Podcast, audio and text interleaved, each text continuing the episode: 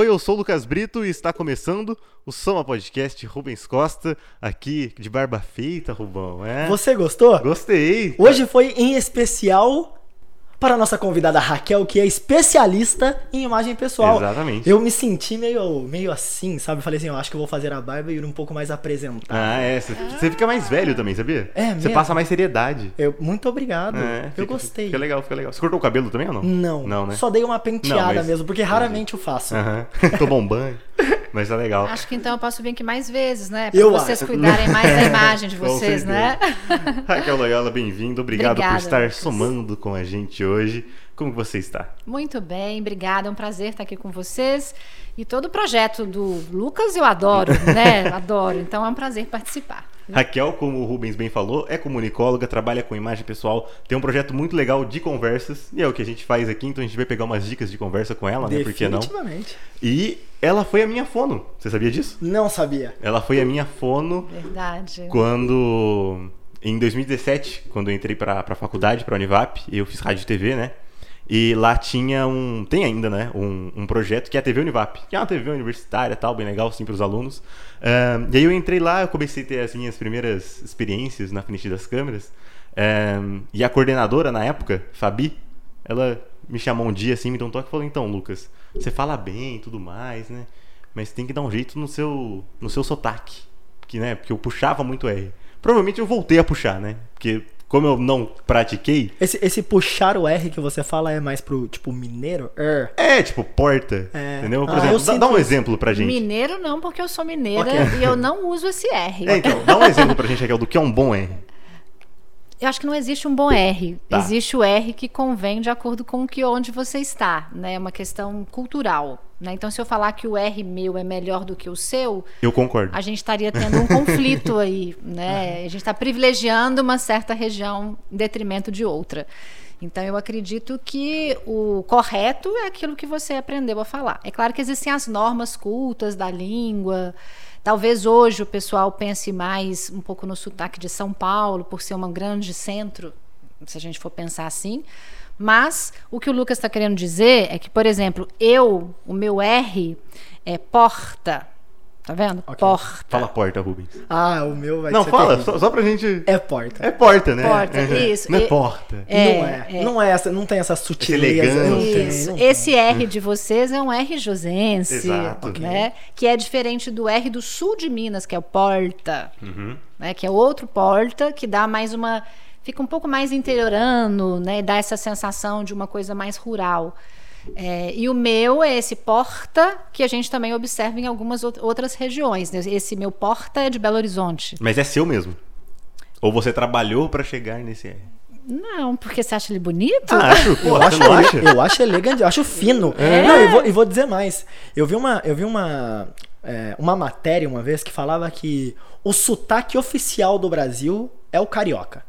Né? Porque as, tradições, a- as, tra- as traduções dos filmes geralmente tem esse sotaque, né? Carioca. É, eu vi uma é- matéria e sobre tem uma isso. riqueza da dublagem brasileira de vários dubladores que vêm do Rio também. São vários. É, mas há controvérsias, né? A gente não pode dizer que é o que, o, que a, a fala deles, o sotaque é o nacional, não é? Mas, mas, eu- mas eu comecei. Eu nunca tinha reparado nisso, Raquel, vou ser bem sincero. É, sempre me, me pareceu muito sutil, sabe? Eu assistia os filmes com as traduções e pra mim era ok. Uhum. Você não Quando percebia que isso- o eu Shrek nunca- era carioca, né? Eu, nu- entendeu? eu nunca percebi que o, Shrek, que o Shrek era carioca. Sim. Quando eu me dei conta, quando eu vi a matéria, eu comecei a me dar conta que assim, todas as traduções tinham esse sotaque. E aí eu, eu comecei a reparar, e aí é é muito legal esse assunto. Eu acho que vai ser incrível esse podcast. As pessoas têm que assistir, definitivamente. É, eu comecei a reparar que realmente os bons oradores. Eles todos têm essa, essa sutileza por passar pelas palavras. Sabe? Exato. Ela- elas não são forçadas. Eu estava ouvindo o nosso próprio podcast no Spotify, né? Que lançamos ontem aí uma. Ah, uma- parabéns. a- o nosso episódio, né? Sim. Eu tava ouvindo pelo podcast e eu fiquei assim, caramba, é, é um pouco grosseiro. Uhum. Não é legal.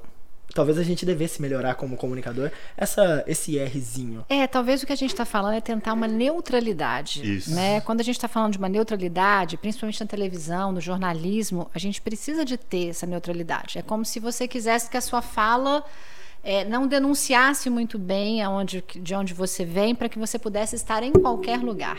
Ah, então não vai ter o S puxado, não vai ter o R puxado, não vai ter aquele sotaque do sul, né? O que, que, é, que na verdade tem muita é bastante correto o tu que eles usam.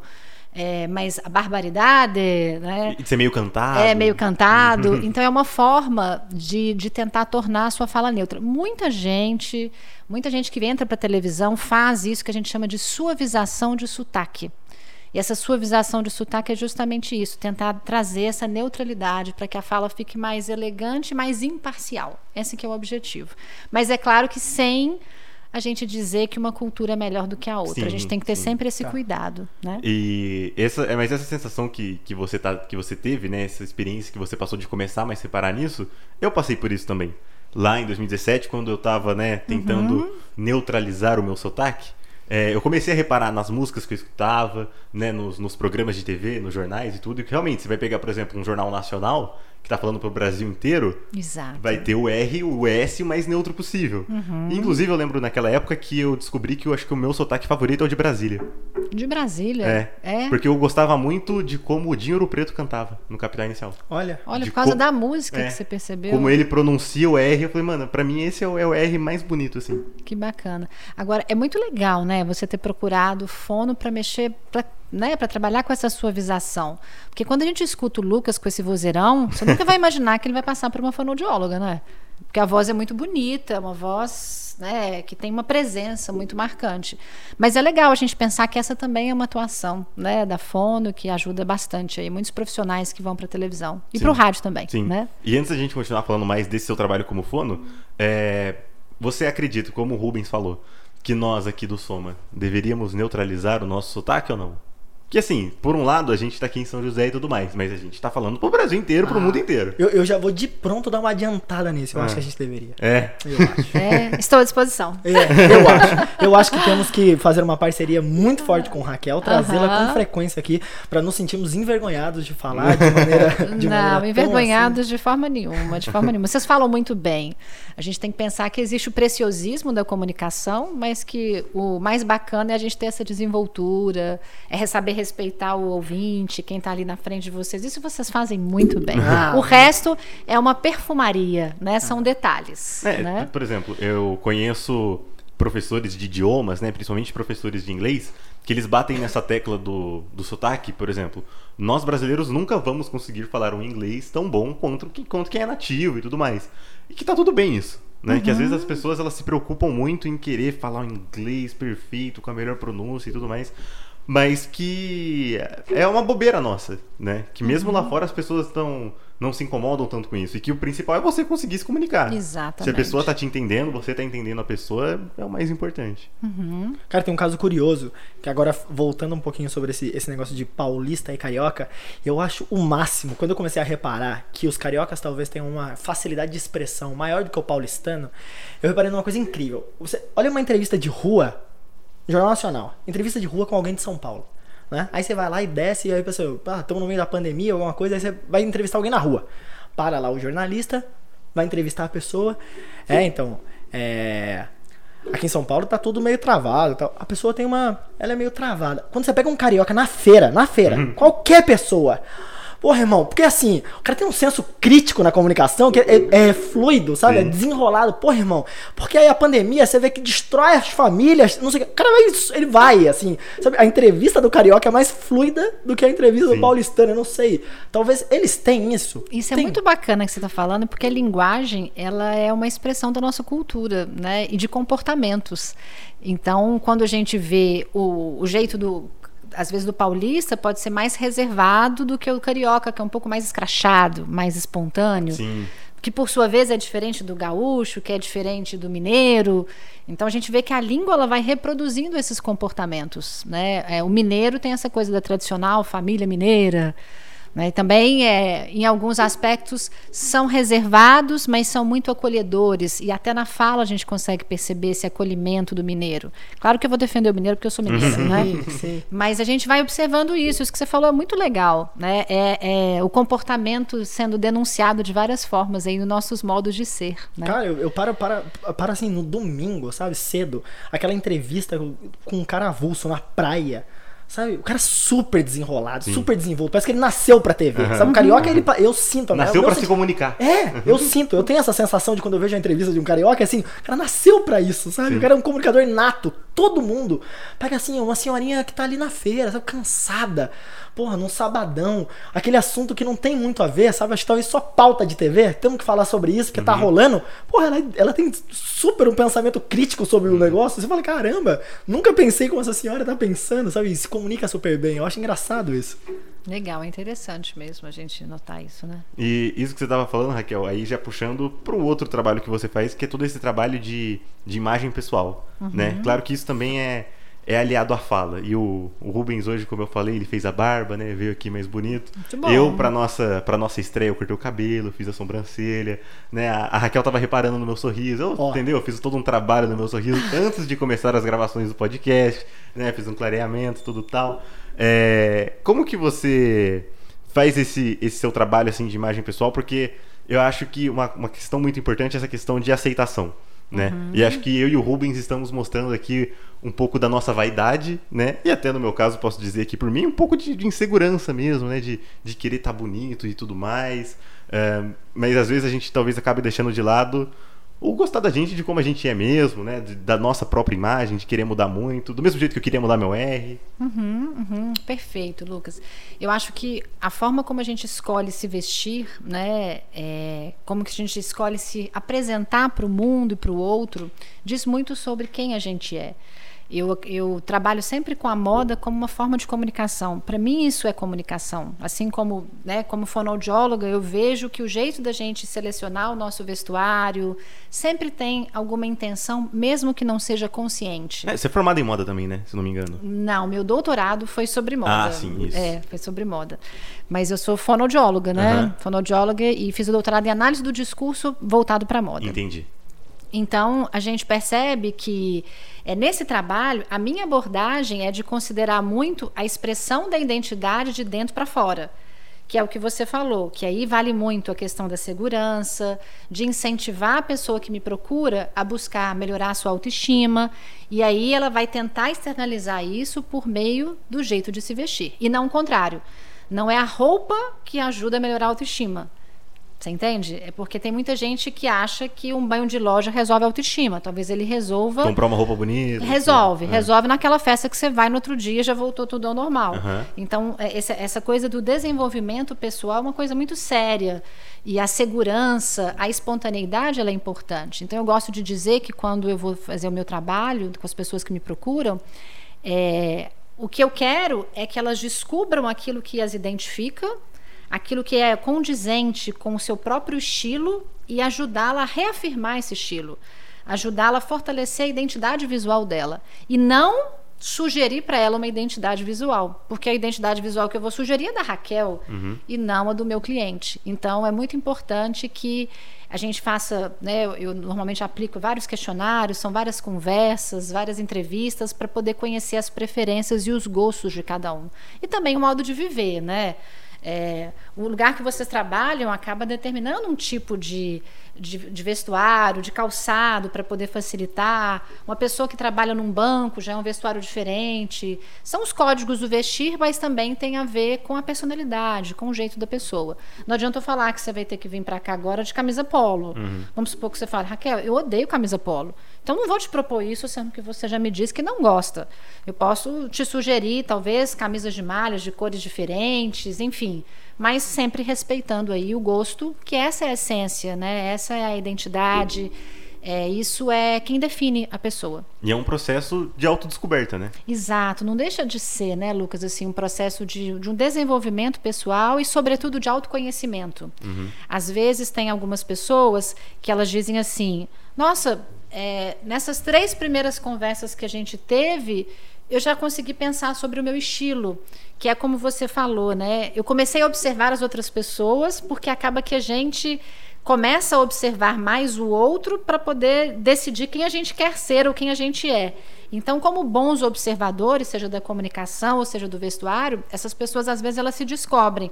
Ela fala: "Nossa, depois daquela pergunta que você fez, eu descobri que eu sempre me vesti para agradar minha mãe." Ou eu sempre me vesti para parecer mais magra. E às vezes não é isso que a pessoa quer mais, ela quer ser livre, uhum. ela quer vestir aquilo que deixa ela confortável, ela quer vestir aquilo que de repente a projeta de um jeito diferente, ou ela quer vestir algo que, a, que seja compatível com a idade. Né? Nem sempre as pessoas querem manipular a imagem é, como a gente pensa, né? Uhum. para parecer mais jovem ou mais velha, enfim. É, o mais legal é quando a gente consegue ter essa harmonia, né, da pessoa querer que a roupa represente exatamente o que ela é. Porque aí fica um processo muito harmônico e gostoso. Né? Raquel, né? eu sou amante de moda. A gente entrou num assunto aqui que é, para mim. É mesmo? Nossa, ele é todo estilosinho. Eu sou amante de moda. Não, assim, eu vou confidenciar algo aqui. Quando eu era mais novo, eu tinha um caderno que eu desenhava escarpãs. O que, que é Scarpan, mano? Nem sei Pô, o que, que é Scarpan. Saltos, cara. Saltos? saltos? É, saltos 15, de bico, pipitu, essas coisas. Mas feminino, masculino? Feminino. Tem eu, eu sou, apaixo... eu sou apaixonado. até o nome. Sério? Não, eu sou apaixonado por moda incondicionalmente porque eu acredito exatamente nisso que você falou. Ai, que bom. Assim, fielmente que a moda ela é um complemento de quem a pessoa é para que ela possa se sentir bem e se mostrar para o mundo. E aí, aí cabe algumas perguntas aqui. É, você estava falando Não, sobre. Mas, pera, desculpa, eu posso fazer uma antes? Pô, claro. Por que, que você não virou estilista? Tipo, o que aconteceu? Qual que foi o momento que. No, no momento em que eu não engatei? É, que você parou o caminho. Então, não sei, mas eu já pensei muito é, é, em fazer moda. Pode Real, assim, legal, real. Cara. Assim, meu sonho, eu penso que no momento propício, oportuno, eu acho que eu terei uma marca. Quando você estiver sossegado assim, Sim, aposentado. eu terei uma marca. Meio que eu tava vendo uma entrevista do Daniel Alves. Uhum. Daniel Alves, jogador da seleção. Uhum.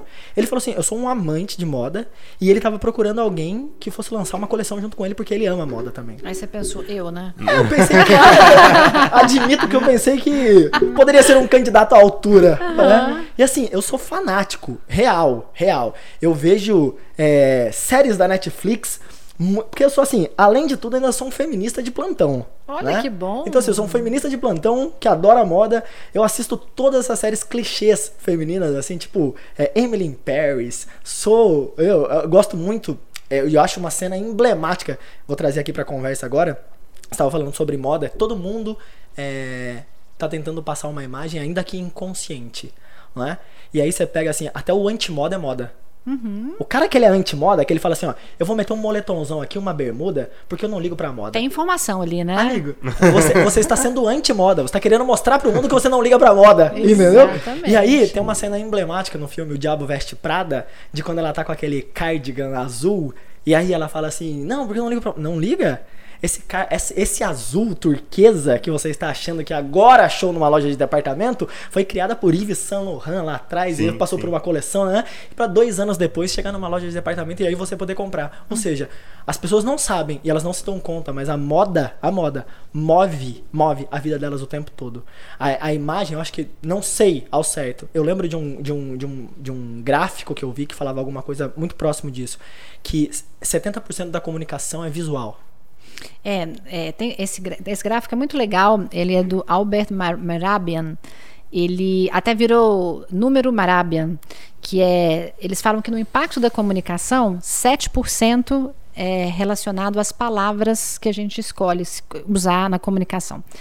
É, 38% aos aspectos que acompanham a fala e 55% aos aspectos da linguagem corporal. Ah. E aí, a, a linguagem corporal, um dos aspectos dele é a moda, é o jeito da gente se vestir, né? Então, é. tem um peso aí que é bem importante. Mas, é, tem um problema, só aproveitando que você tocou nisso, esse, essas pesquisas, às vezes, elas são mal interpretadas, porque as pessoas pensam assim, ah, então, quer dizer que se é 55% é linguagem corporal, basta eu estar tá bem vestida, né, cuidar dos meus gestos, por exemplo, e está tudo certo. Não, não é isso. Né? A gente está dizendo que. Não estou falando que a pessoa não tem que ter conteúdo, não tem que ter repertório. Isso é um elemento que chama atenção e que te destaca. Mas se você não tiver o outro também, você não vai ter nenhum impacto na sua comunicação. Ah, né? definitivamente. Eu acredito que o conteúdo é o principal. Sim. E aí, esses 56% aí são algo que agregue de maneira Isso. absurda para o seu conteúdo. Né? Potencializa. Eu acho que esses 56% potencializam o seu conteúdo. Isso. Agora, se você não tem conteúdo, definitivamente não. Porque tem um livro, eu acho que do Duda Mendonça, que ele relata essa, essa, o case dele, que é o Lula. O Lula é um case do Duda Mendonça, um publicitário magnífico que entendeu claramente que assim, se eu pego esse cara que tem uma comunicação exímia, a comunicação do Lula pra mim, e aí não vou entrar nos aspectos políticos aqui, tá? Só de comunicação.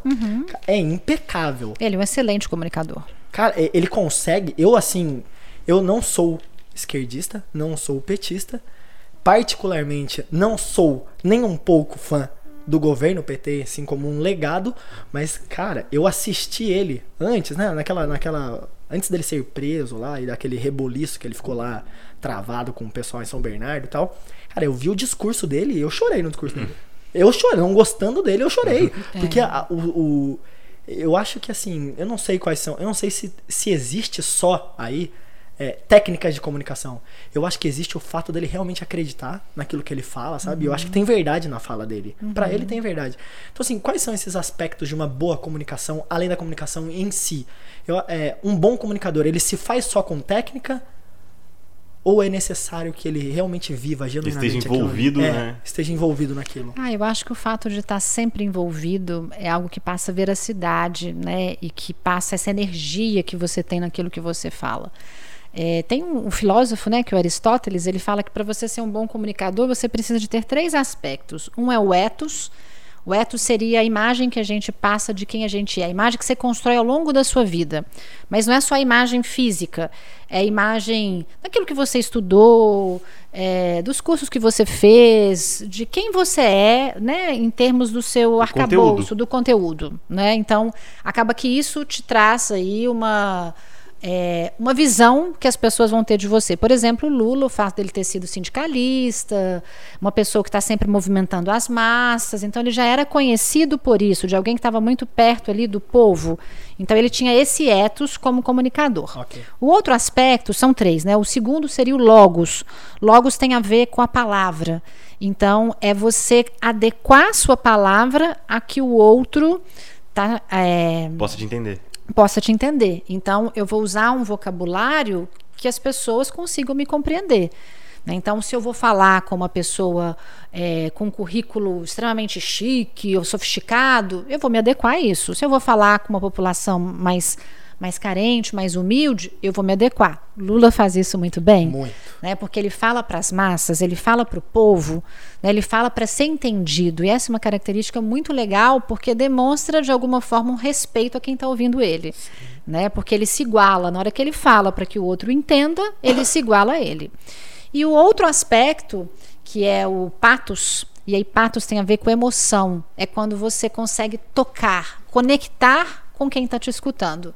E o Lula sabe qual que é a é, aonde mora a dor de uma pessoa que é pobre, porque ele foi pobre. Sim. Né? Sempre foi. Né? Isso. Então, ele consegue usar exemplos que façam com que as pessoas, o público, se identifique com ele. Né? Ele se identifique com ele e vice-versa. Então, as pessoas se sentem representadas. Elas sentem que ele é o meu líder. Ele fala Ele para me mim. entende. Isso, ele me entende. Ele fala para mim. Ele me representa. Isso. Então, é, o que também não, se a gente for pensar, não é difícil a gente buscar o desenvolvimento dessa comunicação. Ninguém nasce pronto. Né? Assim, é, todo mundo pode desenvolver uma boa comunicação. Basta que a gente queira, que a gente tenha atenção, que a gente comece a fazer treinamento. Não necessariamente precisa de ter uma fonoaudióloga, não estou dizendo isso. Mas é você começar a se observar né? Você começar a querer ter esse aprimoramento, ficar atento aos seus erros, aos seus vícios de linguagem, que é possível. Mas essa coisa de se conectar com o outro é a gente. É... Ah, eu acho uma coisa que pode parecer muito ilusão, sabe? Mas é a gente ser sobretudo humano. Né? Quando eu comunico de uma forma humana, eu consigo me conectar com muita gente. E o que está faltando hoje talvez seja isso. Né? As pessoas nem sabem para quem elas se comunicam. Ah, é para vender, ah, é para persuadir, mas espera aí, qual que é a mensagem? Qual que é o sentido dessa mensagem? Talvez se todo mundo refletisse um pouco sobre isso, a gente teria comunicações mais profundas e com resultados melhores. Né? Você, você acredita que a comunicação é um diferencial competitivo para qualquer pessoa? Com certeza. Independente da área, do que ela vai fazer da Independente vida. Independente da área, porque a comunicação é que revela as suas potencialidades, né? E não é só no uso profissional também, né? É, você, é... Você, pega, você pega o histórico dos Estados Unidos, os oradores da turma né, de faculdade ou de colégio são os primeiros a serem contratados. Uhum. É, é uma habilidade, né? Hoje de manhã eu estava atendendo uma cliente, ela é dona de uma editora, e ela falou assim: Nossa, eu não imaginava que a comunicação era tão importante, eu estou chocada, uhum. o tanto que mexer com a minha comunicação tem mexido comigo. Porque é isso, não é só no ambiente profissional. Você começa a se atentar como você fala com seu marido, ah. como que você fala com seu filho. É, quando você fica nervosa, se você aumenta o tom de voz, se você não aumenta. Então tem muita coisa envolvida na comunicação. É muito rico, né? A comunicação ela diz muito sobre você. Até a velocidade de fala que a gente usa. A gente estava falando do vestuário, né? A escolha da cor da roupa, isso é comunicação, uhum. né? Se eu quero, se eu vou escolher vermelho no primeiro encontro, opa, Opa! Isso aí, aí né? Aí deu certo, hein, Luquinhas? É. Quando você encontra a dama de vermelho, você fala, agora deu certo. Uai, agora... pois não é? Não é? Aí o uai, você viu? É. Uai, é o uai mineiro, né? O uai mineiro. Então, é, é a gente começar a ficar atento a isso, porque quando a gente passa a perceber esses pequenos sinais que a comunicação nos revela, a gente passa a entender o outro talvez com mais profundidade. Né? Então, eu hoje falo que eu gosto de ler as pessoas. Então, eu gosto de. Cada um de nós é um texto. Nós somos textos que somos lidos o tempo inteiro.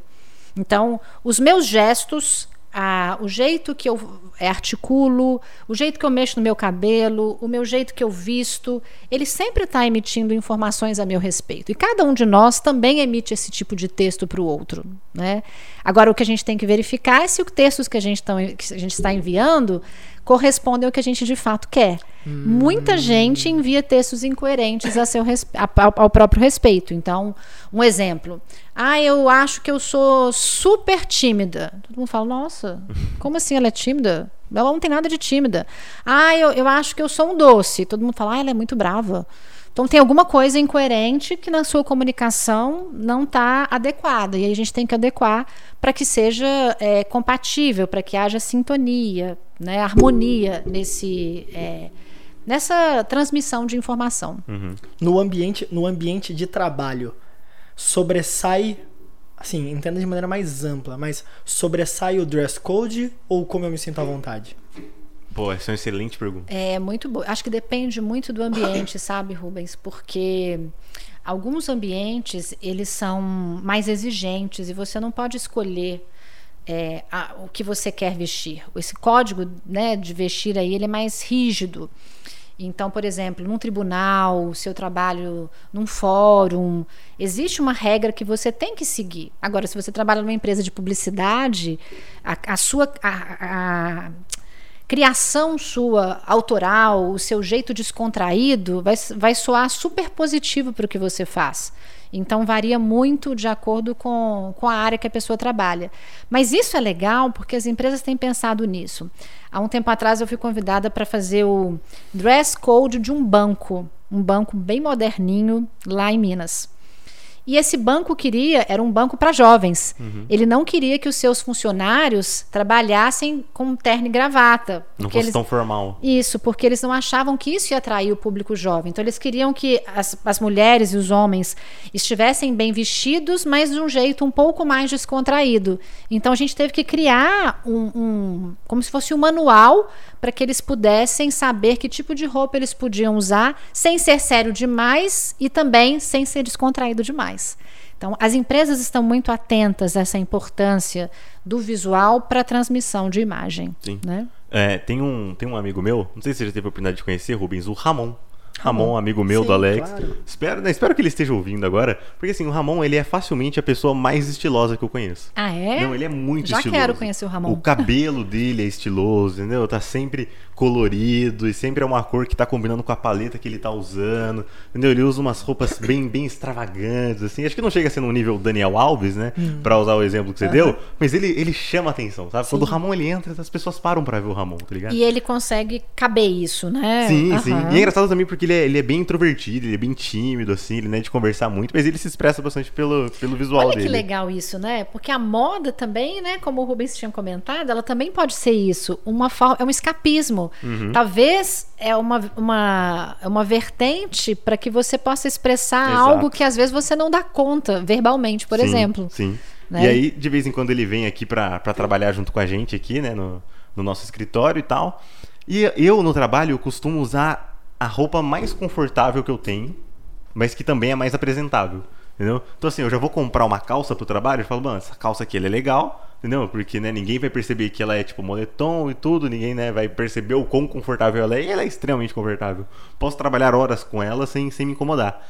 E aí eu tento ir repetindo essas roupas ao longo da semana, né? Então tem aquela, a- aquela calça que é boa, aí eu tenho o meu tênis que é bom, porque é um tênis que nem tem cadarço, que é pra ser o mais confortável mesmo. Aí eu tenho as minhas camisetas, que são tipo essas aqui, que são camisetas mais soltinhas, mais lisas e tal. Tenho o meu moletom, pá, tô confortável, entendeu? E aí, mas eu tô quase meio que sempre igual no trabalho, entendeu? A minha roupa de um dia pro outro não muda muito. Entendeu? A paleta de cor não muda. Então, quem me vê numa segunda-feira e me vê na quinta-feira pode até achar que eu tô usando a mesma roupa. A semana inteira. E aí eu vejo o Ramon e falo, caraca, mano, olha o Ramon, sabe? Olha como é que o Ramon se arrumou pra vir trabalhar, entendeu? Tipo, olha o tênis que ele colocou pra vir trabalhar. Tipo assim, eu não, eu só me vestiria assim se eu fosse sair. Entendeu? Ah, mas e, isso, isso é é, legal. então, e, aí eu- sabe, e aí eu comecei a me cobrar pra eu ser mais como o Ramon. Eu falei, mano, vou começar a usar uma calça diferente no trabalho, um tênis É. Diferente, entendeu? Pra tentar dar uma. É, a moda tem uma função muito diferente para cada um, né? Talvez para o Ramon ela tem uma função estética, para você tem um fim prático, né? Para algumas pessoas é funcional, ela só serve para me cobrir o corpo para eu não parecer pelado, E só um pra bolso isso. ali. Exato. E para outras pessoas tem um fim é, social, né? Que quer mostrar marca de status, né? Então, eu acho que varia muito como que é a relação da pessoa com a moda. Né? Eu acho que talvez seja difícil você ser igual o Ramon, porque vocês provavelmente têm personalidades diferentes, mas é legal como que a gente vai sendo influenciada pelas pessoas que estão ao nosso redor. Uhum. Talvez convivendo com Ramon, você comece a querer ter algumas roupas diferentes para começar a trazer mensagens diferentes sobre você. Sim. Isso é saudável. Quero descolorir o cabelo pra ficar igual a ele, enfim. Não, não precisa. Vamos, vamos nos limitar a algumas coisas, tá?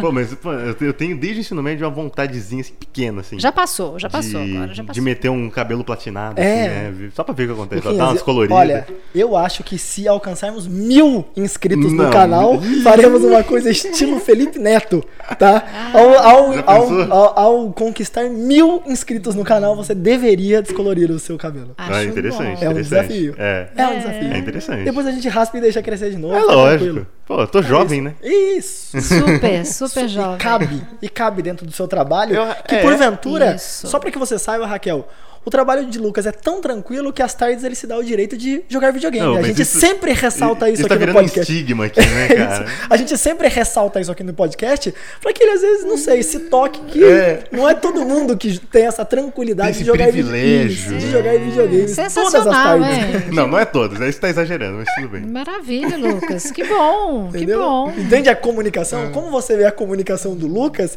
que quer descolorir o cabelo e joga videogame todas as tardes? Que ele ainda é. é. uma criança, né?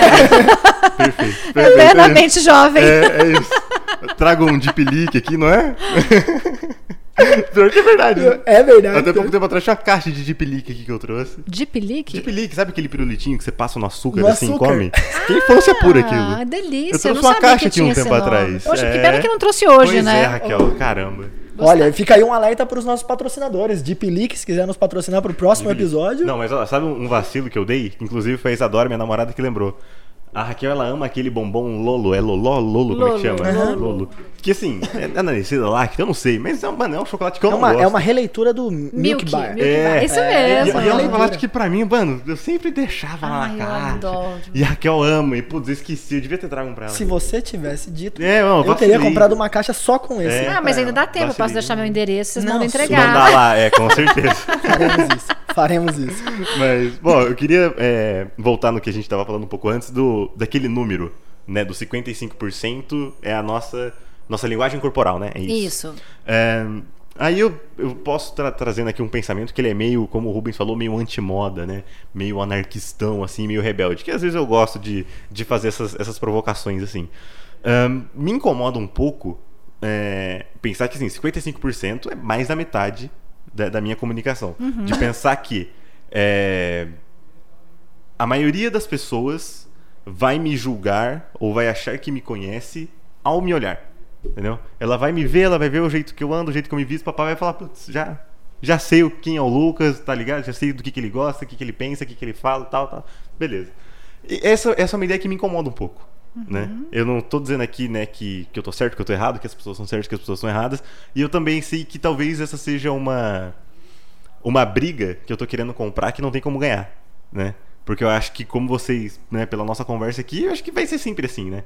É, Tem esse lance da, da, da primeira impressão é que fica. e Perfeito. Acho, que- acho que é uma pergunta muito legal, Lucas, porque a primeira impressão ela tem um impacto muito grande. Até estudos neurológicos dizem isso. Então, por exemplo, a primeira impressão ela cria uma imagem de como você deve se comportar diante do outro.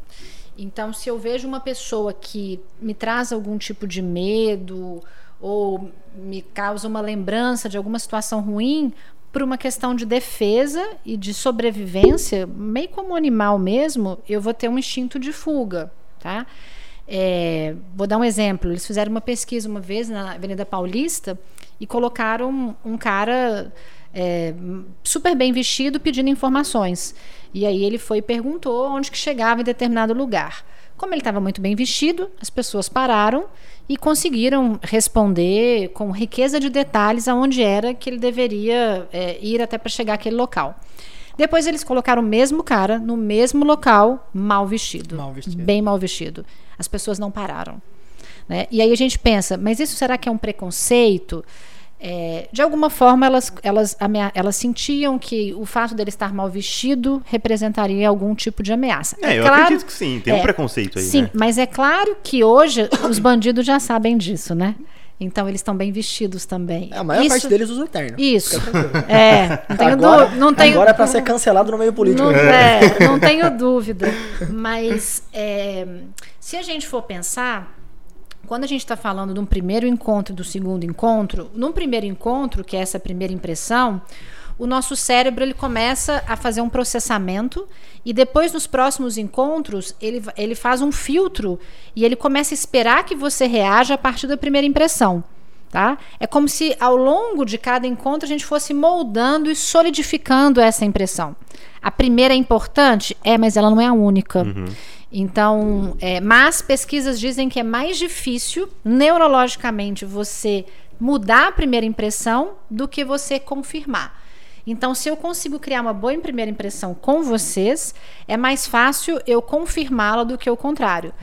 O que, que a gente tem que pensar nisso? A gente deve cuidar da nossa primeira impressão, mas não achar que ela sozinha determina quem a gente é. Porque a gente pode ser que a gente tenha outras oportunidades, ou pode ser que não. Pode ser que você não vá ter outras oportunidades. Por exemplo, se é uma entrevista de emprego, se é um primeiro encontro, às vezes foi tão ruim que não vai ter o segundo, enfim. Mas é, vale a gente pensar que esses aspectos é, da linguagem corporal eles influenciam, mas não são os únicos. É, é porque a gente concorda que o conteúdo importa mais. Mas todo mundo julga o livro pela capa. Entendeu? Eu não vou ser hipócrita aqui e falar que eu também não faço isso, né? De que eu também não tento ler as pessoas como você falou, né? Às vezes eu tento, julgo, tiro conclusões, né? Sem conhecer a pessoa, só pelo que eu tô vendo dela. E... Mas é, é, é difícil tentar encontrar, assim, um, um meio termo, né? Porque ao mesmo tempo que eu não queria fazer isso, tipo, é algo que eu acho que é tão... Não sei se dá pra dizer que é cultural, mas que já é tão nosso assim. É intrínseco, eu acho É. que é inerente a, a É, sermos. a condição humana, né? Só que a gente pode fazer um exercício, sabe? De tentar. é, nesse projeto do- de conversas, a gente tem ensinado muito sobre isso, que é você escutar o outro sem fazer julgamentos. Você estar diante dos outros tentando ir com neutralidade. Isso é um exercício dificílimo, mas é possível. É possível.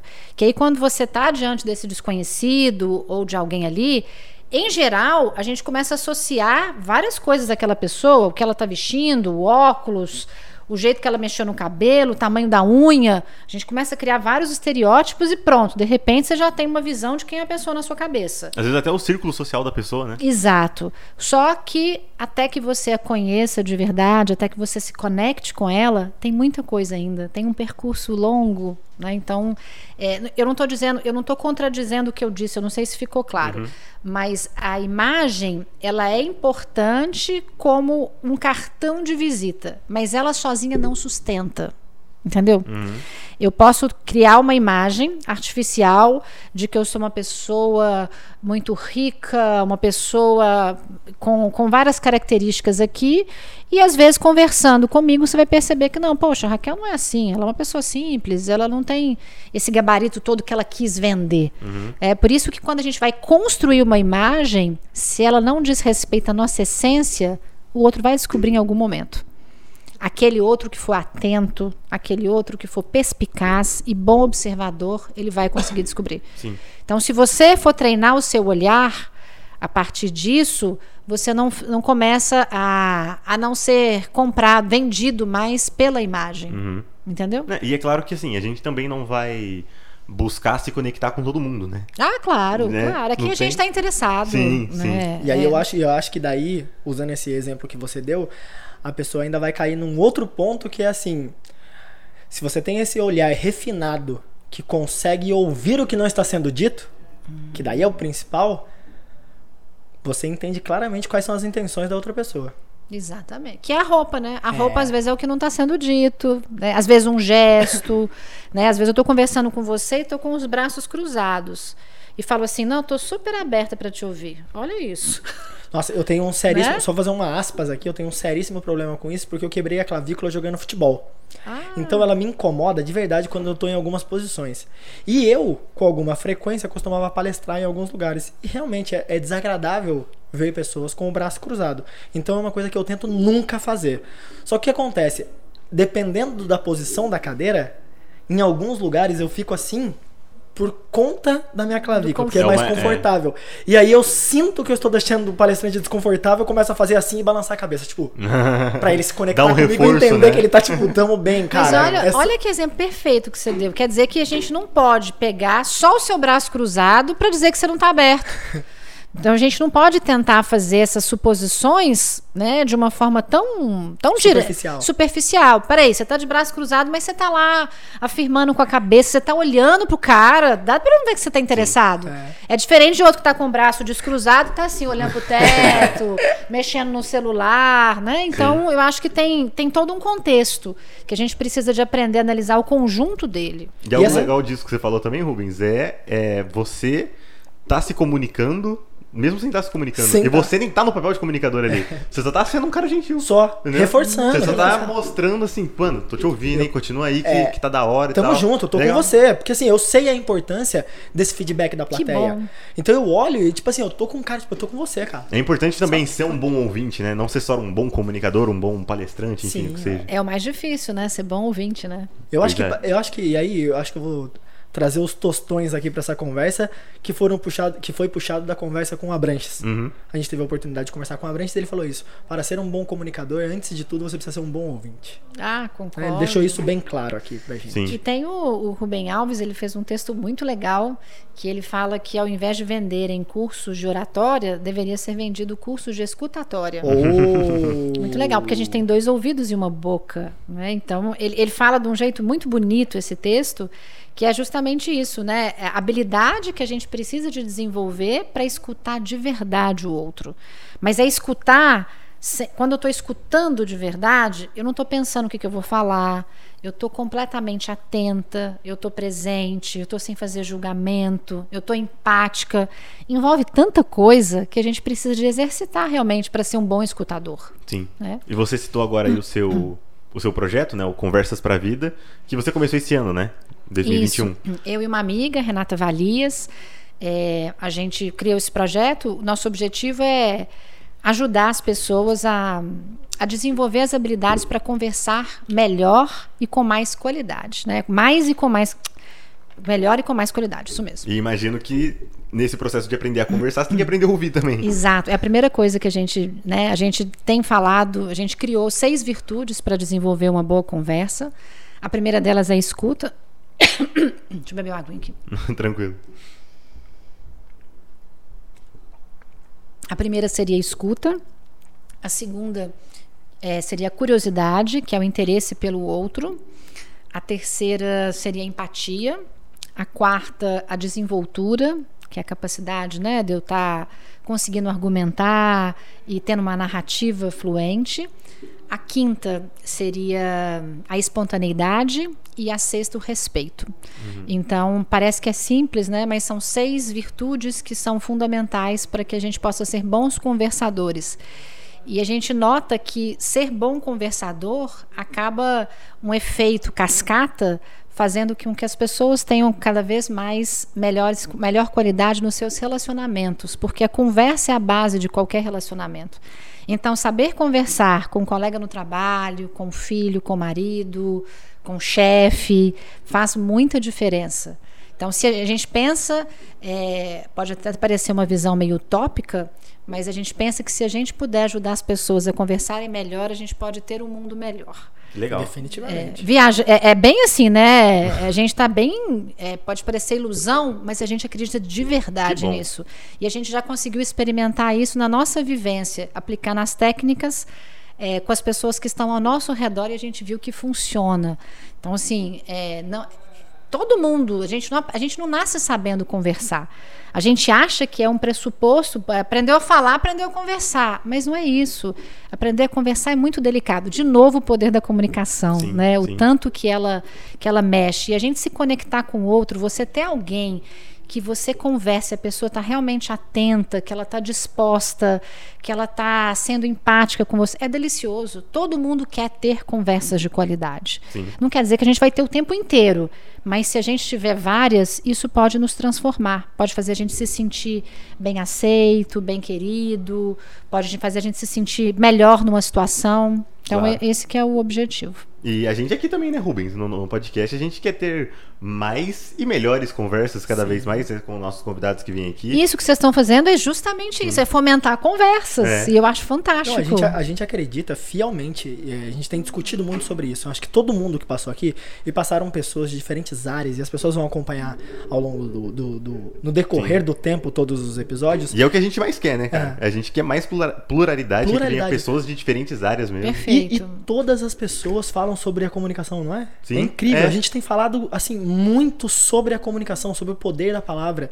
E aí a gente trouxe, né, em outros episódios falando assim, é, é incrível. Eu acho que eu vou, eu vou fazer dois, vou levantar dois pontos aqui sobre a importância da construção da comunicação que você havia falado, que pega-se, conta-se, né, a história de que Steve Jobs nunca precisou usar óculos. Porque mostra os primeiros, os primeiros vídeos dele todos, ele nunca usou óculos. Tá sempre com o cabelinho de lado, com a golinha dele rolê e ok. E aí, depois de um tempo em que a empresa dá uma escalada, ela recebe um investimento e ela dá uma escalada, ele constrói uma figura geek. E aí ele coloca o óculos. Que ele vai de frente com a Microsoft. Figura de Bill Gates com o óculos. Sim. É a figura mais nerd possível. Uhum. Bill Gates, o típico americano nerd. Sim. Aquela calça até a cintura. Nem é? pra dentro, a camisa pra, pra dentro. Xadrezinha pra dentro e um óculos. Isso é uma figura que se espera de um cara tech com uma empresa global americana. Ponto. Sim. Ele monta um perfil, um, um, estereótipo ali que vai ao encontro disso também. Mais moderninho, né? O do Mais Steve Jobs. moderno, mas ele é marcado pela gola rolê preta, o óculos dele e a mãozinha aqui. E a mãozinha. E, o jeans, é. e tudo dele passa a ser. Todo o material dele passa a ser vinculado dessa maneira. Então, assim, de repente, não sei se isso é verdade ou não. Ou se até que ponto talvez ele não precisasse usar óculos. Talvez tivesse só alguma coisinha. Porque você olhar pelos, pelas fotos e etc., nota-se que nunca a lente dele é algo que, quando é- é, você olha na foto assim, sabe, dá uma mexida no olho, de ponto que você olha e fala assim, ah, essa lente parecia grossa. Ou não. não, é sempre uma coisa sutil, sabe? fininha. No máximo, Então, É um óculos de leitura. acessório, né? É um isso, é um acessório. Um acessório. Então, assim, isso é um ponto, eu acho que. E aí eu acho que você poderia trazer, acho que com mais riqueza isso pra gente. É possível é, você escalar na vida social construindo uma imagem? Ah, claro. Eu acho que.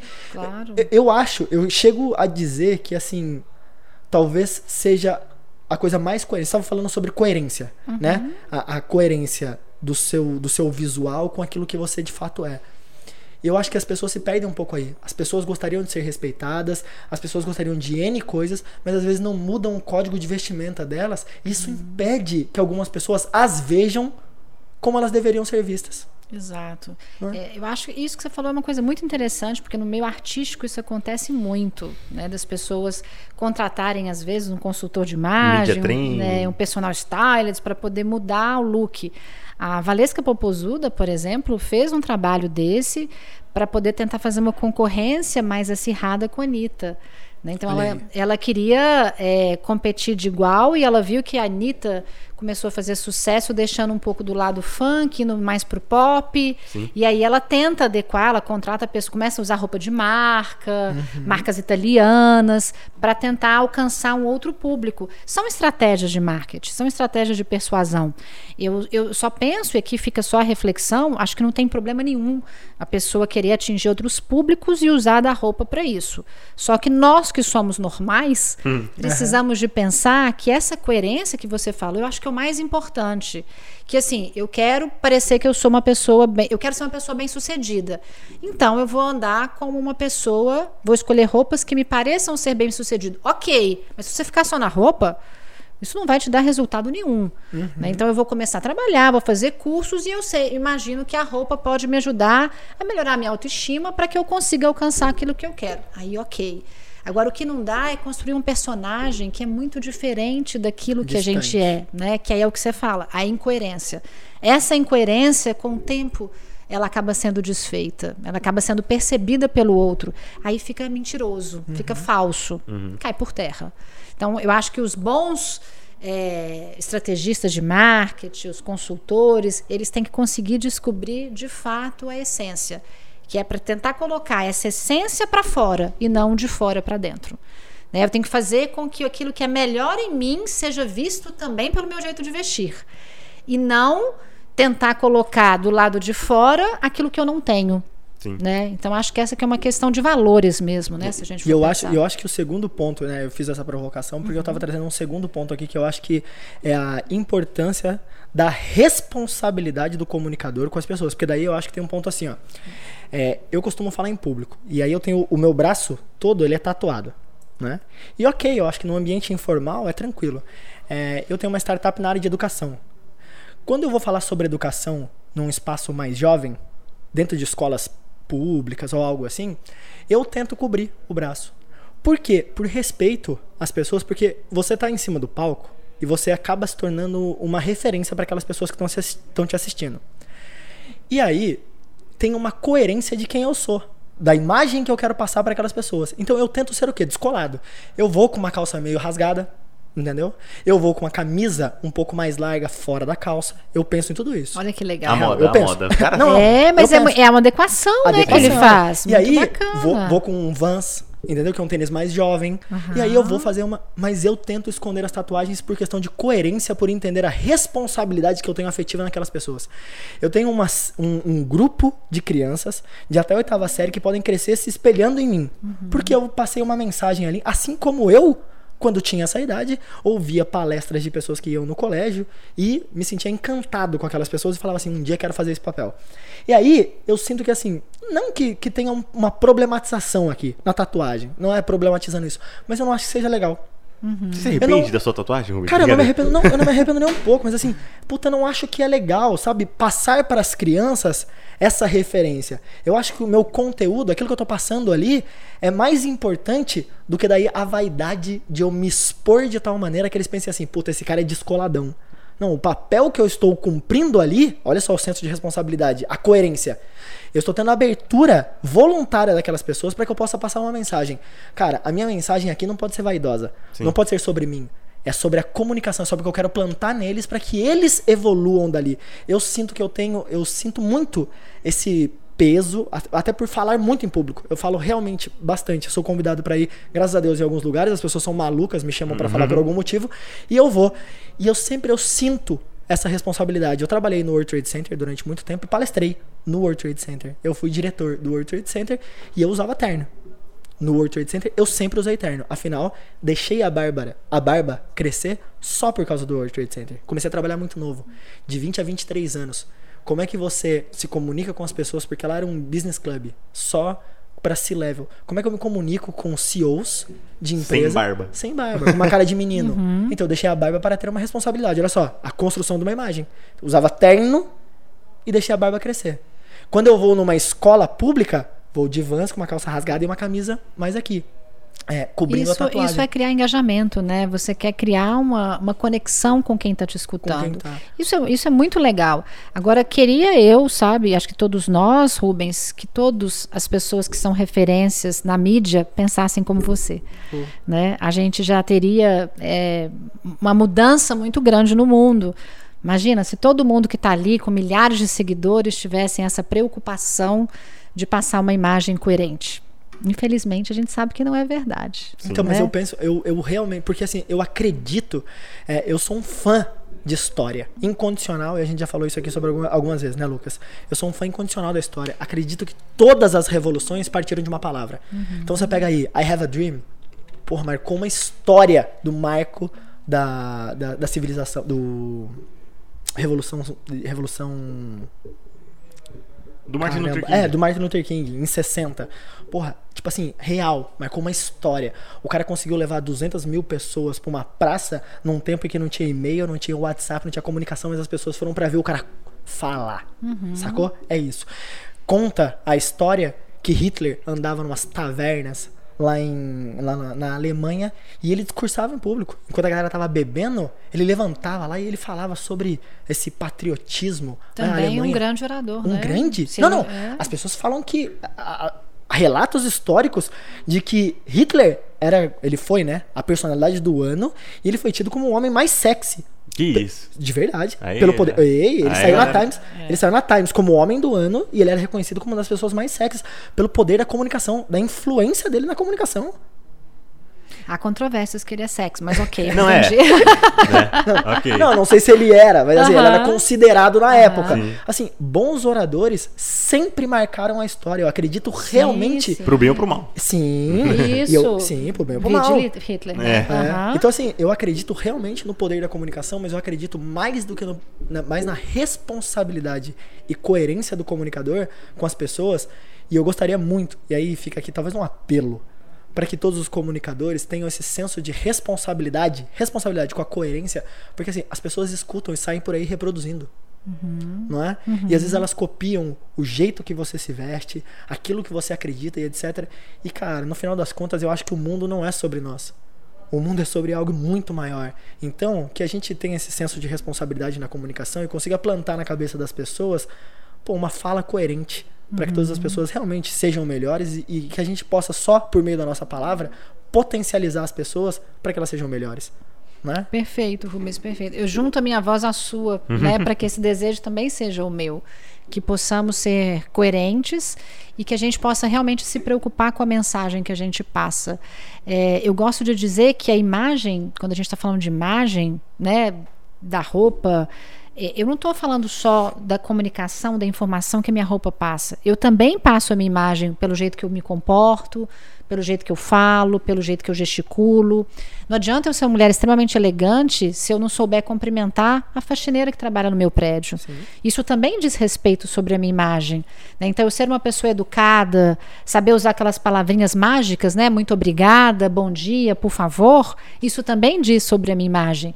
Então, não é só o vestir. Tem toda uma questão de saber lidar com o outro, de ter esse respeito, de ter essa, essa empatia, né? essa compaixão compaixão com o ser humano que está na sua frente. Que é o que vocês fazem aqui, né? Quando vocês trazem pessoas diferentes, o objetivo é esse: é você dar voz a outras pessoas para que as pessoas que estão assistindo possam ter outros conhecimentos. Uhum. Isso é muito bonito. É uma forma de estar tá respeitando tanto quem está aqui quanto quem está escutando em casa ou no trabalho, Sim. enfim. Né? Isso é, esse é o poder da comunicação, é a gente transmitir boas ideias e a gente está crescendo, né? De boas ideias para serem transmitidas aí pelos diversos veículos de comunicação, porque de fake news, ideias ruins a gente já está cheio, né? Sim. E sabe Esse... uma coisa que eu tava. Desculpa não, te acordar. Não pode ir. Que pode eu tava ser. refletindo aqui enquanto estavam falando, né? É, eu sei que isso pode ser até um pouco controverso, talvez. Um, mas eu acho que eu prefiro que uma pessoa ela seja, sei lá, é, que ela seja grossa e que ela seja ignorante, que ela seja ridícula, mas que ela seja verdadeira. Do que uma pessoa que, sabe, que seja, tipo, muito escrota, mas que seja falsa, entendeu? Que Nossa, finja ser legal, né? E porque eu tô, eu tô pensando nisso porque eu fiquei pensando naquilo que você falou do, do cara que, que ele tem potencial é, e aí ele precisa começar a se vestir melhor para ele ter mais respeito. Eu sei que o que eu tô falando aqui provavelmente é uma utopia, né? De que, tipo, o jeito que ele se veste não deveria importar para ele ser respeitado ou não. É, como eu falei, acho que é uma, é uma briga que eu tô querendo comprar que não tem como ganhar. É, mas eu, eu, eu tô pensando assim um, um pouco sobre isso. Talvez é, eu prefiro que as pessoas, como você tinha falado, né, que elas sejam espontâneas, uhum. né? E enquanto você estava falando dos, dos módulos, né, do, do conversas para a vida, é das né? Virtudes. Virtudes, uhum. isso. É, que espontaneidade era uma delas, né? E acho que essa é uma das mais difíceis, uhum. né? Para mim, pelo menos, é uma das mais difíceis. É, e, e é, é engraçado porque nesse final de semana eu fui na eu fui na casa da minha avó, né? Encontrei lá alguns alguns parentes e tudo. E aí eu tava pensando assim, é, quase nunca aqui com a minha família eu sou espontâneo. Eu sou eu mesmo. 100% eu mesmo. Né? Isso porque, vamos lá, a grande parte da minha família é bolsonarista, grande parte da minha família é palmeirense, eu sou corintiano e petista, caso não tenha ficado claro também. Não petista exatamente, né? Mas enfim, né? É, mas eu sou de esquerda, sou corintiano, minha família é de direita e palmeirense, né? E minha família é toda cristã, eu sou ateu, então assim, eu sou muito, tipo. Diferente. Sinto, é, eu me sinto muito um peixe fora d'água ali, sabe? Uhum. E eu sempre tento, como é que eu posso dizer? Igual vocês estavam falando, né? Me adaptar e tudo mais. Eu não quero também ficar causando incômodo no almoço de domingo de ninguém, né? Uhum. Então, mano, vou ficar de boa ali, né? Vou manter a harmonia, né? Uhum. Não, não vou ser inconveniente e tal. Mas eu tava pensando assim, tipo, cara quase nunca eu sou quem eu sou aqui.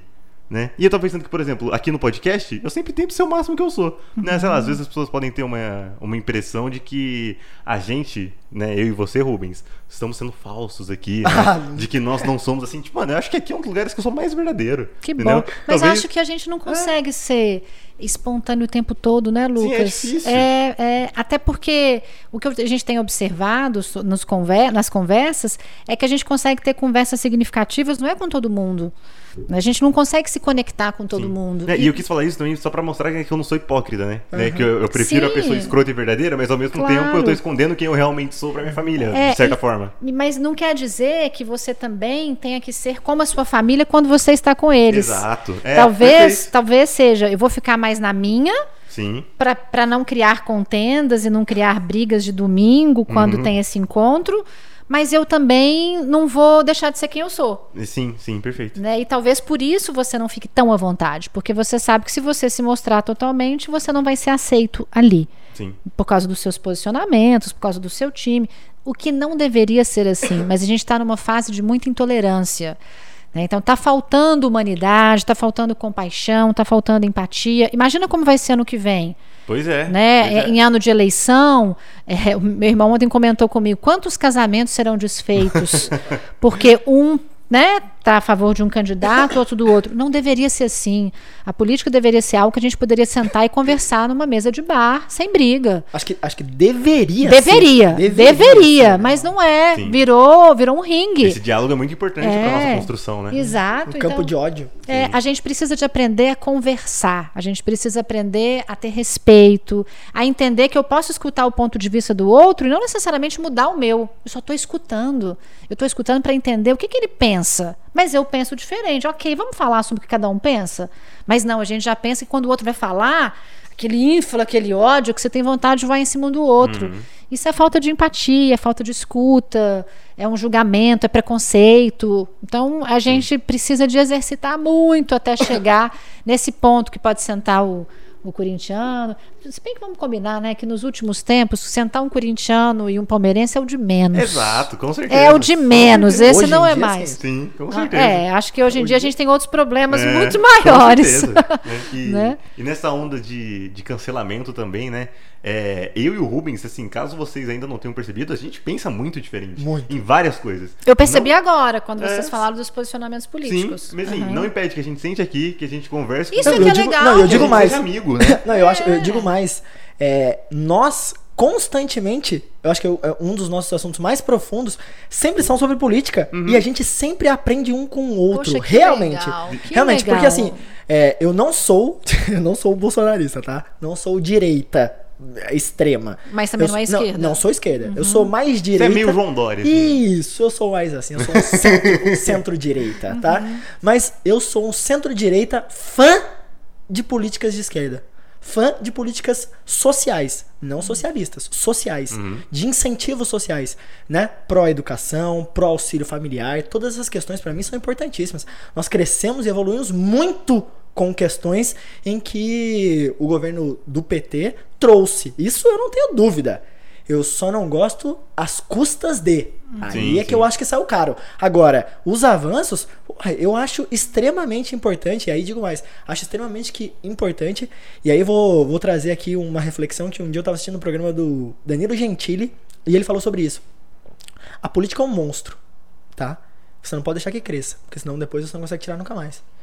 Eu acho que ela tem que ter esse revezamento Sim, entre esquerda e claro. direita, porque tem posicionamentos liberais, capitalistas que fazem com que, né, é, empresários e etc, meu, sejam mais agressivos em investimento, não é? Quando você começa a isentar algumas taxas aí de empresários e tal, que, é- que isso já não é um, uma- uma- um posicionamento que a esquerda gosta muito. Não, tem que taxar, tem que isso, tem que aquilo. Não, não. A política liberal, ela já vai pra cima. Tipo, meu, libera, deixa o cara fazer. Por quê? Porque ele emprega. Sacou?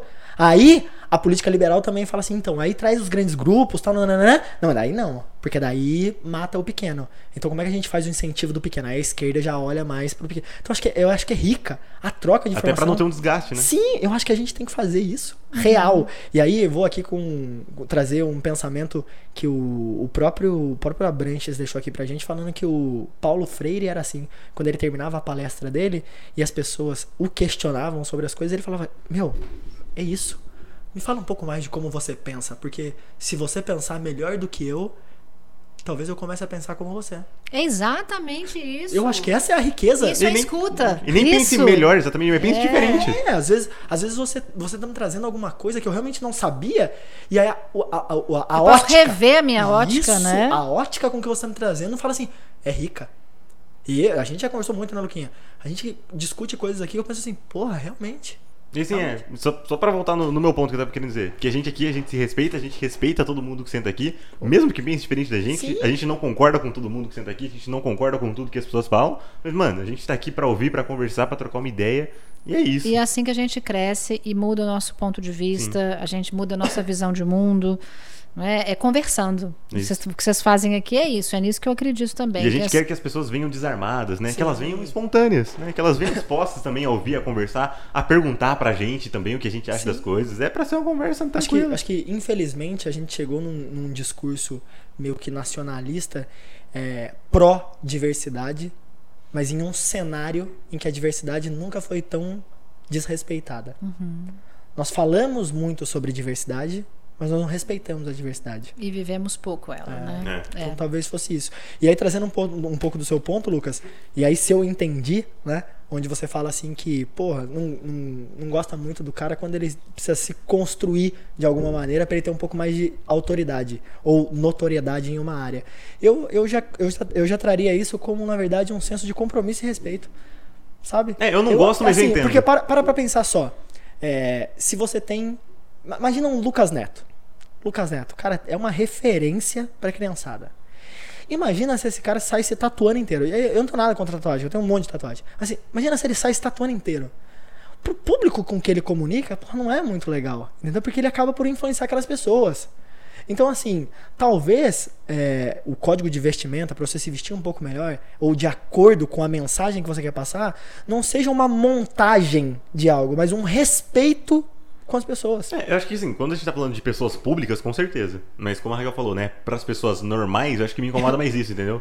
Acho que me incomoda mais entre nós aqui, meros mortais, entendeu? Mas, mas no fundo, nós todos não somos influenciadores? Sim, sim, entendo, entendo o que você tá querendo dizer. Sabe? Eu acho que também depende muito do papel que a gente desempenha naquele lugar que a gente está, né? Então, por exemplo, se eu tenho um casamento de uma amiga e é uma amiga que eu gosto muito, eu não vou de calça jeans e chinelo, né? Até porque eu a respeito tanto e sei que aquele momento é tão especial que eu vou caprichar no meu look, não só por mim, mas por ela, porque eu respeito aquele momento.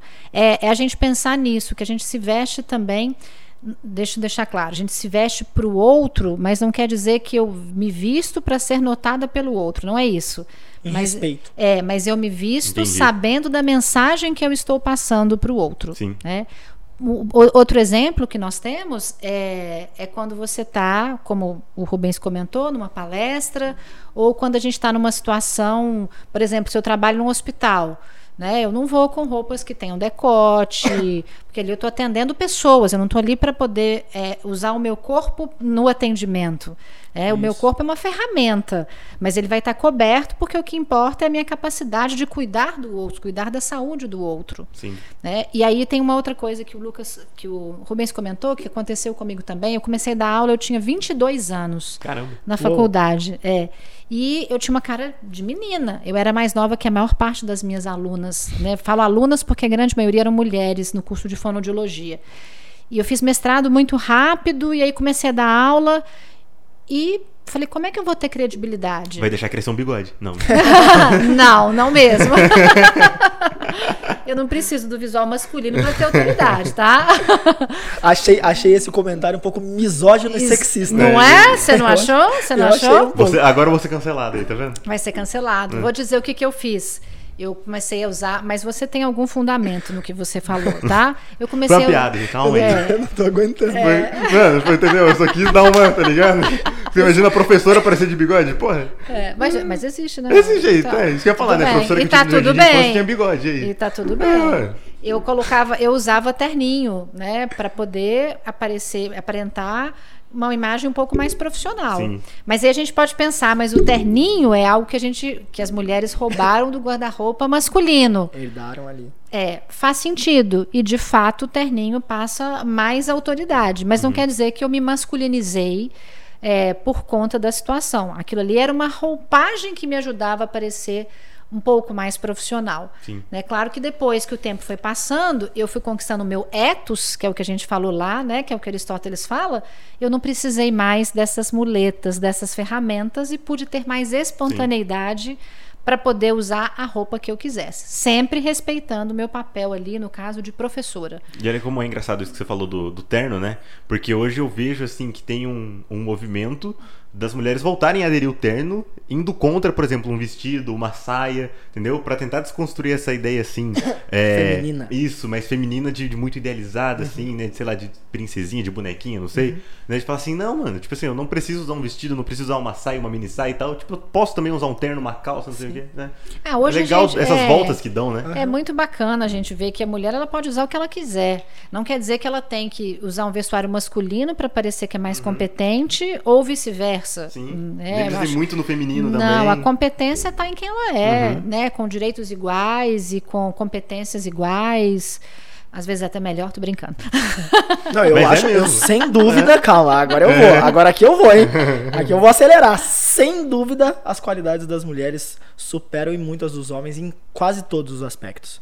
Porque a mulher ela consegue fazer com mais maestria e atenção e dedicação aquela atenção genuína ao que ela tá fazendo. O que o homem eu acho que é, ele já vem fazendo e eu acho que ele foi desleixando. Sabe, Pra ser bem sincero, eu acho que era um espaço conquistado dele. E ele falou assim: acho Ele que se preciso- acomodou. Isso, eu não preciso me dedicar tanto a isso aqui, saca? E aí eu acho que as mulheres se aperfeiçoaram, ganharam espaço e elas mostraram que elas são definitivamente muito mais capazes do que os homens na maior parte dos trabalhos, porque trabalharam mais as suas habilidades, Sim. saca? E aí eu acho que cabe a nós, homens, que temos um gap social histórico de desfavorecimento do direito das mulheres, potencializ- potencializarmos as mulheres hoje em dia. Com certeza. Ó, deixa aqui o meu registro claro Muito desse bom, lado. muito bom. E, Rubão, tem pergunta pra Raquel aí? Vamos ver? Opa! Vamos, Vamos lá. dar uma olhada. vamos ver, vamos ver se chegaram perguntas pra Raquel. A minha internet tá meio bugada. Olha, eu já tenho uma boa aqui? Oi, já vai então. né? Do Igor, Raquel. Acho que é até uma boa, assim, que, que ela ajuda bem a, a fechar o nosso, o nosso papo aqui. É, existem casos perdidos? Eu lembro até que no começo você tinha falado, né, da pessoa que ele é muito tímida e tudo, assim. Tem alguém que, putz, não, não tem jeito, assim, ou a comunicação realmente pode ser ensinada pra qualquer um. Para qualquer um, para qualquer um. Eu já atendi pessoas que têm gagueira e conseguiram se desenvolver. A comunicação ela é uma habilidade a ser desenvolvida. Basta que a pessoa queira, recon- reconheça a necessidade e esteja disposta a treinar suas habilidades. Sim. E aí eu, É. vou, eu vou emendar uma aqui, assim. É, pro pessoal que tá ouvindo a gente, que tá assistindo a gente agora, e de repente já quer começar alguma coisa. Tem alguma coisa, assim, tipo, básica que você consegue passar de um primeiro passo pra essa pessoa começar a se soltar um pouquinho mais? Tem uma coisa, uma tec, uma coisa que eu gosto muito, que é você. Hoje a gente tem essa ferramenta celular que é maravilhosa, que é você se gravar, gravar um vídeo de você falando e tentar observar como é que você comunica, o que, que você gostaria de melhorar, porque eu acho que a autopercepção ela é sempre o primeiro passo para a mudança, que é você conseguir se ver e às vezes a gente não consegue notar todos os nossos déficits sozinhos. A gente às vezes precisa de uma ajuda profissional. Mas se eu consigo já me ver e falar isso aqui eu gosto, isso aqui eu não gosto, já é um caminho bem interessante. Mas você não acha que às vezes, assim, eu tô imaginando que pode acontecer da pessoa se ver e não gostar de nada? Porque eu acho que Ah, tem muito acontece. disso. Ver o vídeo, ver a voz, nossa, minha voz é horrível, não sei o quê. Não, eu vejo, eu vejo muita gente talentosíssima, tá? É, em vários aspectos, tanto na música quanto na arte, é, e tem essa vergonha de se expor. Porque fala exatamente isso, Lucas. Ah, eu não gosto da minha voz. É. Qual o problema? É a voz que você tem, amigão. Acho que, acho que ninguém notou, sabe? Só você que não gosta. Ou eu não gosto dessa pinta que eu tenho aqui. Eu não gosto. sabe? E aí? Pra essa É. pessoa que vai ver muito defeito nessa gravação. É, aí a gente, a gente precisa também de ter o acolhimento de quem nós somos. né? Eu acho que a a autoestima, a confiança própria, né? esse desenvolvimento é, dessa liberdade da gente ser quem a gente é, com toda a nossa individualidade, acho que ela é fundamental. Fundamental. Porque tem pessoas que são bem né, poderosas e não conseguem reconhecer essas habilidades. Então, acho que a autopercepção, a segurança e a autoestima. E aí você fala, como desenvolver a autoestima? Às vezes a pessoa precisa procurar uma ajuda com um psicólogo, às vezes precisa mesmo para ter esse desenvolvimento pessoal. Às vezes é participar de algum grupo, né, de, de leitura, de aprimoramento, enfim, né, tem muita coisa legal que é possível acontecer. Às vezes ela pode pedir ajuda para um amigo, né, sem ser um profissional, olha, o que, que você acha disso? Me dá um toque, como é que. Não que, essa, que esse amigo vá ajudar o outro a melhorar, mas é só de apontar. Né? Me aponte o aspecto positivo e o negativo. É interessante a gente pedir para que ele aponte também não só o negativo, porque todo mundo tem alguma coisa boa. Sim. Às vezes a pessoa não consegue falar, mas às vezes ela é muito simpática, ela sorri quando ela fala, ela consegue se conectar com a escolha das palavras. Então, isso deve ser visto porque todos temos algum tipo de virtude. Legal. Né? Então, uma- seria a autopercepção e o desenvolvimento da autoestima. Eu acho que é o- são os primeiros passos fundamentais para a gente desenvolver a comunicação. Tem uma frase que eu gosto muito, que eu- um dia eu tava na missa e eu ouvi o padre falar e eu adorei. Ele, falava, ele falou assim: a caridade sem bondade não é caridade, é maldade. Fica pra essas, essas dicas construtivas que nem sempre constroem muito, Sim. sabe? Essa honestidade que ela não é Isso. tão. Poxa, se você puder é, sentar com um amigo seu que tá te apresentando alguma coisa, e você puder falar dos aspectos positivos e, e às vezes blindá-los de alguns negativos no começo, faça isso. Não perca essa oportunidade de ser só gentil, tá? E quando as pessoas forem confidenciar, e aí eu acho que fica nesse. Quando você falou assim, pra gente fazer esse exercício do não julgar, né? O não julgo, eu acho rico. Se você.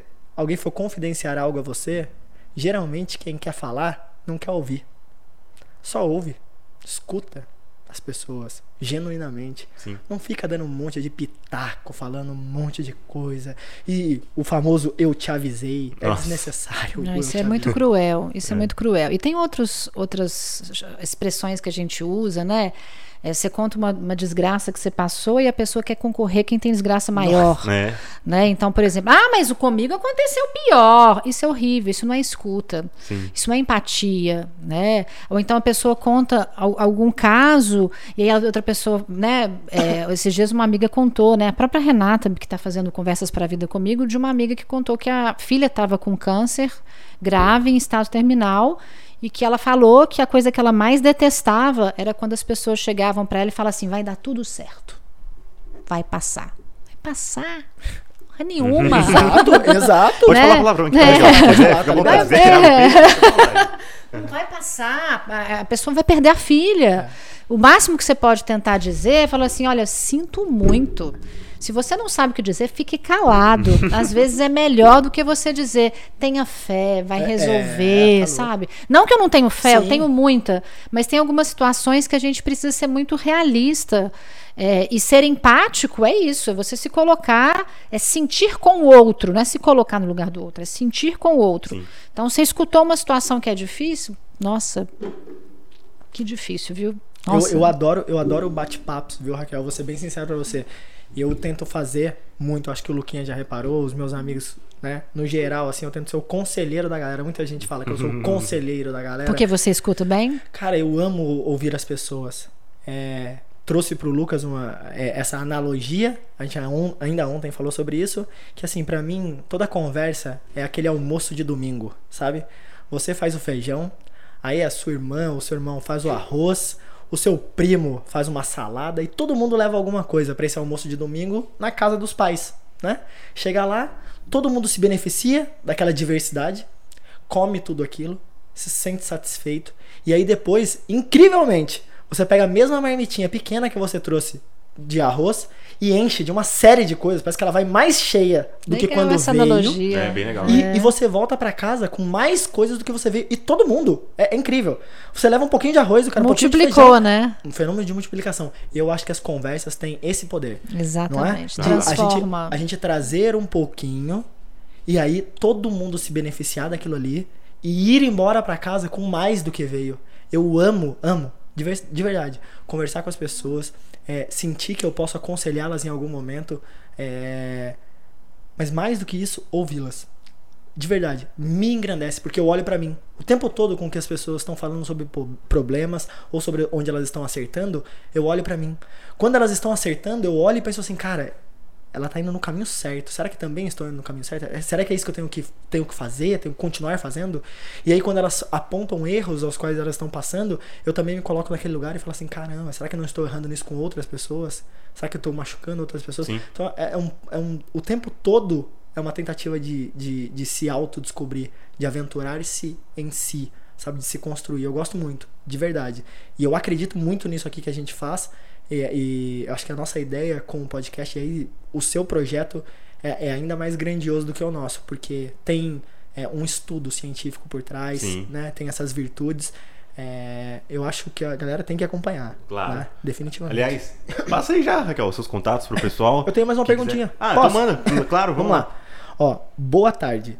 Dicas de como dizer não em diferentes cenários da vida. Caramba. Nossa.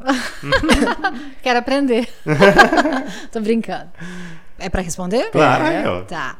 É, eu acho que tudo depende muito do contexto. Não quero relativizar, mas é, eu acho que a gente tem que pensar primeiro como dizer sim pra gente. A gente é, sempre fica é, preocupado se a gente vai ferir ou não o outro, mas eu acho que a gente deveria pensar, sobretudo, isso serve para mim, é, quando é que o dizer não para o outro representa o dizer sim para mim. Oh, Né? Então, se ah, ah, eu quero que você faça um favor. Ok, se eu for fazer um favor para ele, se eu dizer sim, disser sim para ele, eu estou dizendo sim para mim também. Esse favor, ele, ele não me custa, ele é um favor que me é agradável. Então ok, eu vou dizer sim. Agora, o contrário, se aquilo me fere, fere os meus princípios, fere os meus valores, a gente precisa de aprender a dizer não. Porque eu acho que é uma honestidade com a gente mesmo. Então, o exercício que eu tenho feito quanto a isso é sempre pensar se qualquer coisa que eu preciso de dizer para o outro, sim ou não, o que, que aquilo implica em relação a mim mesma.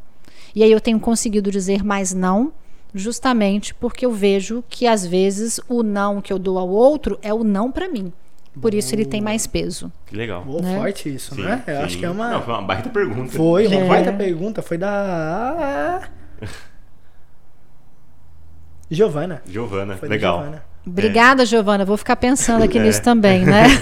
E a resposta, e a resposta foi à altura Ah, da sim, pergunta. sim, sim. Realmente. Agora sim, Raquel, pode passar aí os seus contatos para quem quiser te procurar, não só como fono, mas no seu projeto Conversas pra Vida Ah, também. bom, Conversas pra Vida, sugiro que vocês sigam né, o nosso perfil no Instagram, que é arroba Conversas pra Vida. Boa. A gente vai lançar agora, a gente está terminando o nosso workshop, que são sete encontros. Em outubro começa um outro, que é online. E a gente vai também ter um que é presencial, né, aqui para São José dos Campos. É, então é o Conversas para Vida. É, o meu perfil pessoal é o Raquel Loyola, Rachel, Rachel, né? Rachel Loyola, Rachel Loyola tudo junto. Lá no Instagram, então eu falo um pouquinho sobre né, meu trabalho como fonoaudióloga e como consultora de imagem. E o que mais que precisa de dizer aqui Então, de contato? você tinha o Mistura Cult, você ainda tá fazendo também? Ah, nossa, eu não falei desse É. projeto, né? Eu só mudei o nome, agora eu chamo de Conversas com Arte. Que legal, Olha. que legal. É, o Conversas com Arte é um projeto que. Um projeto não, porque ele já tem dois anos que ele acontece. E ontem a gente teve. eh, são encontros e que a gente usa a arte para nos inspirar. A no- a nossa conversa sempre tem uma, eh, alguma arte. Então é sempre a música, a literatura, o cinema e eh, a moda ou alguma coisa da arte visual. Legal. Nesse mês a gente está trabalhando com sabores da vida. Ontem a gente eh, discutiu sobre o conto A Festa de Babette, da Karen Blixen. Foi bem legal, os participantes são, nesse momento, estão todos virtuais por conta da pandemia, mas eu espero em breve voltar ao presencial. E são trocas riquíssimas, porque é um grupo heterogêneo. Eu tenho pessoas de 80 anos, de 20, de 30. É uma troca intergeracional fantástica, com diferentes pontos de vista, mas ali é o local para a gente se respeitar. Que legal. O que nos une é a arte e a vontade de conversar. Só isso. Né? Então, o Van Gogh nos inspira, Mozart nos inspira, às vezes Legião Urbana, enfim, eu uso de tudo um pouco para né, pra trazer para os nossos grupos.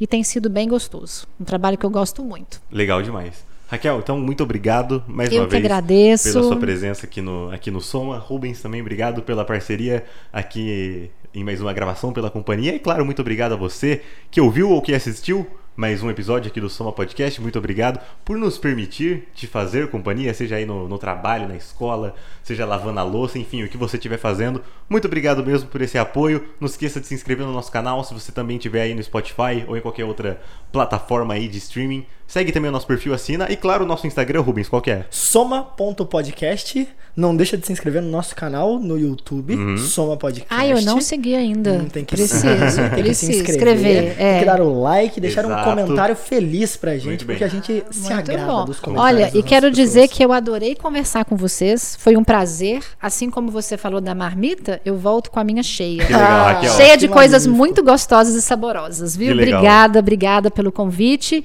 e torço para que vocês possam ter muito sucesso e que esse lugar seja um lugar de excelentes conversas. Raquel, Tá bom? muito obrigado pela sua doçura. Oh, é obrigada. fino e leve falar com você. É, Ai, foi, que foi bom. grandioso. Que foi bom, grandioso. que bom. Obrigado. Posso dizer o mesmo, viu, rapazes? Obrigado, Raquel. Obrigada a vocês. Tchau, tchau, Valeu, gente. tchau, Valeu. tchau.